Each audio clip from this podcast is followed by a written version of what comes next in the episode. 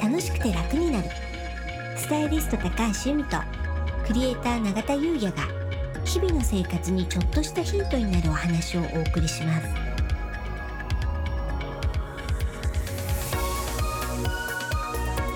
こんにちはクリエイター永田優也です。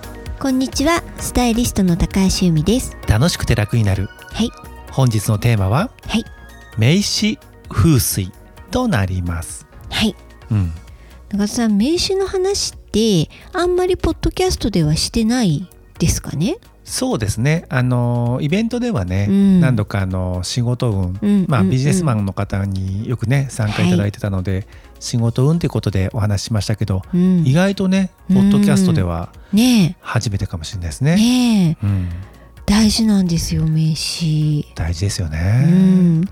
まあ名刺ってね当たり前なんですけどこう自分自身の情報を全て表すものじゃないですか。うん、うん、なので仕事運を左右するとっても大切なツールなんです。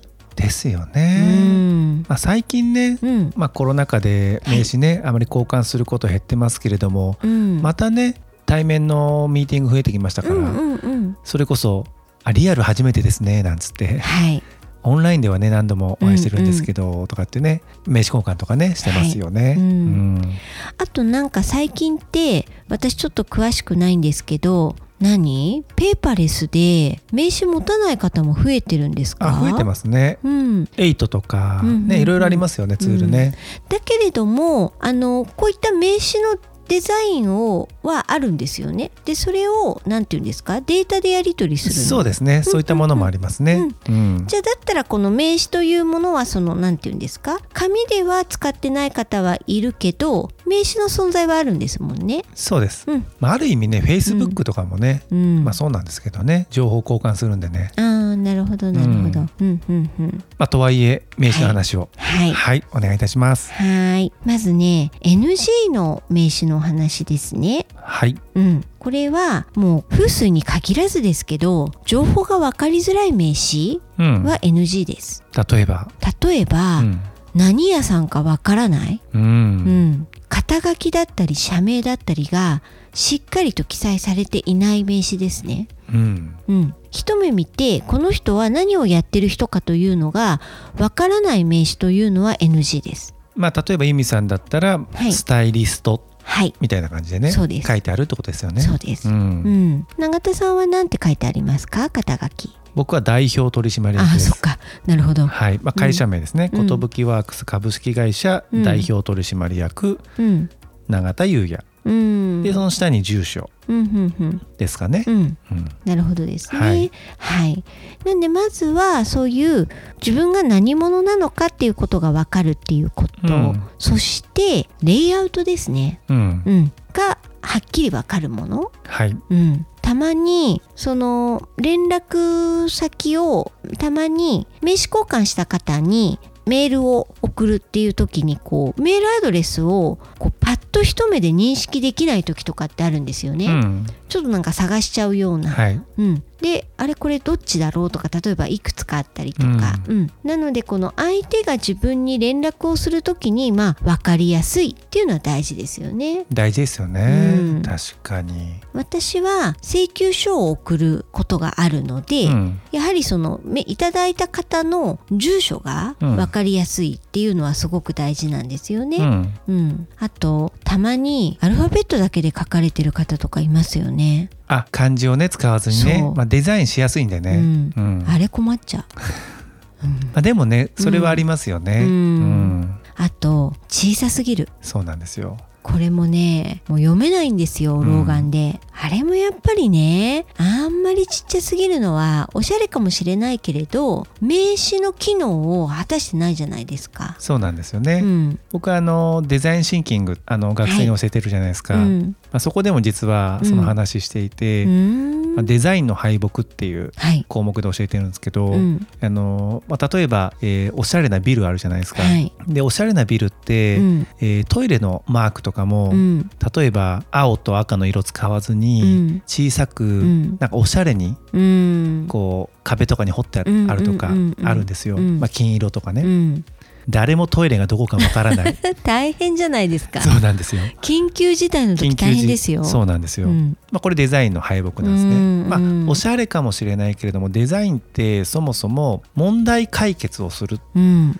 ための、まあ、考え方とかうん。なので、明らかにデザインが敗北してるケースなんですね。うん。他にも例があって、うん。カタカナ使いがちなんですよ。はい。日本って。うん例えば本屋6階建ての、うん。まあ、スーパーとかデパートみたいなのがあったとして、本屋のあるところにほ、ね、5階本屋とか書いてあるとするじゃないですか、はい。そこを 5F うん。ブックストアとかうね、ん。カタカナで、うん。まあブックストアはまだいいですけど、うん。例えば文具屋のところに、はい。まあ、ステーショナリーとかね、うん。カタカナで書いてあると、うん。まあ、その方が正直おしゃれに決まるんですよ。うん。なんですけどうん。わからないみたいな。うんうんであとちょっと有名になった例がセブンイレブンの、うん。うんえーアイスコーヒーとかホットコーヒー入れる機械、うんうんうんはい。あれもすごいおしゃれだじゃないですか。うん。なんですけど、うん。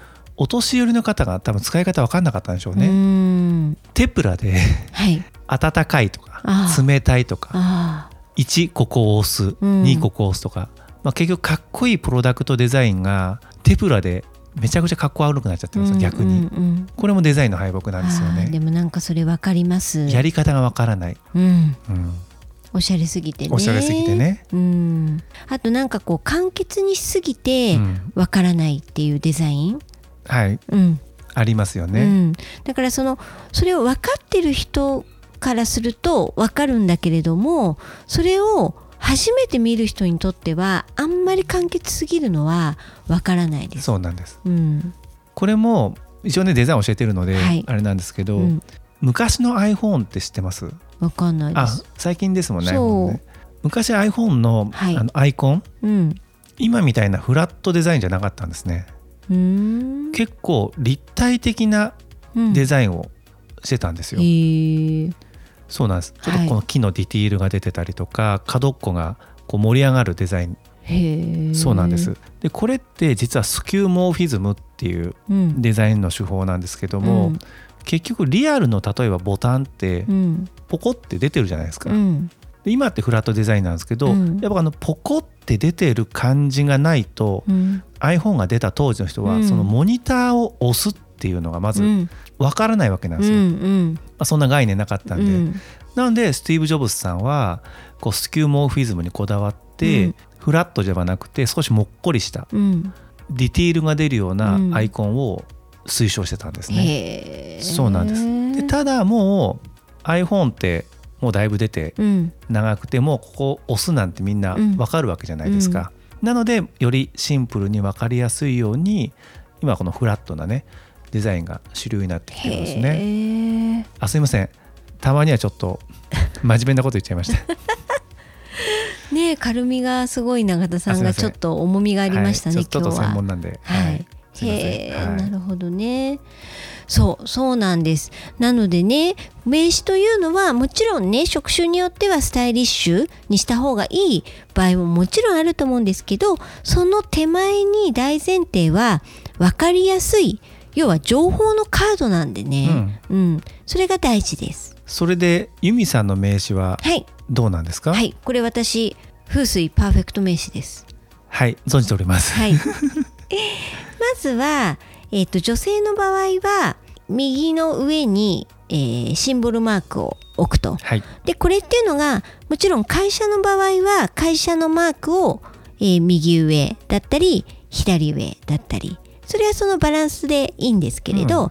まあ、個人のようなお仕事の場合は、女性の場合は、右上に、まあ、そのお仕事を象徴するようなシンボルマーク、うん、ロゴですか？そうですね。うん。ロゴだったり、で私の場合は特にそのえっとまあ会社でもないですし、うん。その個人のシンボルマークっていうのを特にこれって決めてあるものはないんですね。なので、えっと、そのデザインを変えるときに今の自分に一番ぴったりくるようなモチーフのものを入れてます。ユミさん今ははい月とこれ何なんですかね？月と太陽そして八角形ですね。あそうですよね風水ね、八角形ね。はいまあ、うんこれスタイリストの名刺ですけどね。まあでもいいんじゃないですか？はい、そうなんです。で、以前はリボンでした。うん。うん、人と人とのご縁を結ぶみたいな感じでリボンにしてました。あそういうことだったんですね、うん。最初にねお会いした時ね、はい。水色のリボンの、はい。でクロスの模様が入ったそう。やつですよね。はい、うん。で今ね長さんクロスっておっしゃいましたけどこれなんて説明したらいいですか？まあ、縦横にうん。線が横断してるんですけど、はいクロスする箇所がうん。右下ですよね。そうですね、うん。私の場合はその右上にモチーフがあるのでこう右下でクロスしてるデザインですね、でこれ本当にご縁人と人との縁をこう表してるのでこれ風水的にすごくねいいデザインと言われています。なんかあのプレゼントにねリボンをしてるみたいなね、あそんな感じですよね。ね。はい、うん。いいですね。はい、で永田さんの名刺ちょっといいですか、はい。見せていただいて、うん、まあ、僕の名刺はですね、まあ、はい。ロゴが、まあドセンターではないんですけれども、うん。センターのちょっと左下あたりにありまして、でも左上うにん。赤い丸を4分の1にしたようなうん。赤いスペースをつけてるんですね。うんうん。でそこに URL があったりとか、うん。で右下の方に情報を集めてるような名刺ですね。うん。で裏面はセンターに、えーロゴをドーンとうん置いてるようなそんな名刺です。うんうんうん。そうなんでね、まあ、ロゴが、まあ、本当だったら長さんの場合男性なんで左上うん。がいいですけど、でも左上に、えっと、また違うモチーフがあるのでいいですね。ありがとうございます。うん、あとものすごく見やすい、そうですね、うん。比較的シンプルにね見やすくはしてますかうね。ん、そして会社のロゴも入れてらっしゃるし、はい。うん、すごくいいと思あいいいます。ですかね、うん。ありがとうございます。はい、そう。でもね今度ねちょっとだけマイナーチェンジする予定なんですよね。うん。ちょうど今この名刺がすべて切れるんで、うん、あのロゴマークをね実はちょっと変えようかなと思って、へえ、実はあのホームページとかも変えてるんですけど、うん。まあ、印刷物でねうん、まだ余ってたんでずっとこの名刺使ってるんですけど、うんうんもうそろそろ切れるのでうん新しいロゴで、うん、はい作り直します。はいいいですね。ははいい、やっぱりね、あ、もちろんね、あのその会社でずっともうそのフォーマットっていうなら別にそれでいいと思うんですけど、まあ、個人の方なんかは名刺が切れたタイミングで、そのその時の自分に合うものっていう風にあの変えていくのもすごくいいと思いますね。いいですうね。ん、うん、ありがとうございますあ。りがとうございます。あと名刺入れうん。これは何度かお話しいただいてましたっけ？してますかね？ちょいちょいね。うん。まあ、名刺入れはですね、まずまあ、お仕事運、お仕事のまあツールですから、は木の木とヒノキにまつわるお色っていうのがいいと思うんですね。で、まあ、木の木はグリーン、ブルー。で、ヒノキはオレンジ、赤。うんあとはシルバーとかゴールドとかね、メタリックのもの。うん。ここら辺を使うのはいいと思います。うんはい、そして、うん、そのその年のラッキーカラーを名刺入れに使うっていうのもいいと思うんですね。あこの話ですね、うん結局ラッキーカラーお財布に使いづらいので、うんまあ名刺入れとかいいんじゃないですかみたいな、そんなお話でしたよね。そうです。ううんん。で今年2023年は白く木製でパステルオレンジとパステルグリーンがラッキーカラー。うんうん、でもともとこの名刺にいいお色でグリーンもオレンジも入ってるのでもしねこれから買い替えようなんていう方は、まあ、それね選ぶのもすごいいいかもしれないですね。いいですね。ううんん。あそういえばユミさんの名刺入れ何色でしたっけ？はい、あの今言った色どれでもないです。そうなんですね。はい、ピンクです。なんででしたっけ？あのピンクが好きだからです。あそれでもいいんでしたっけ？好きな色を使うのもいいと思うんですね。で、ピンクの場合はこうサポートが周りの方からのサポートが得られる色なので、あのまあ好きな色ですし、まあそういった意味合いもねありがたいなと思って使ってますね。あでもいいですね。はいうん。うん。ありがとうございます。はい。ぜひね、あの、ちょっと名刺っていうのも、名刺っていうのもね、大事なビジネスツールとして意識していただけたらと思います。ありがとうございます。はい。それでは本日は以上となります。はい。本日もお聞きいただきありがとうございました。よろしければ登録をして引き続き聞いていただけたら嬉しいです。また、楽しくて楽になるオンラインサロンの詳細を概要欄に貼っておきますので、ご興味ある方はこちらもお目通しをよろしくお願いいたします。楽しくて楽になるスタイリスト高橋由美とクリエイター永田優也がお送りしました。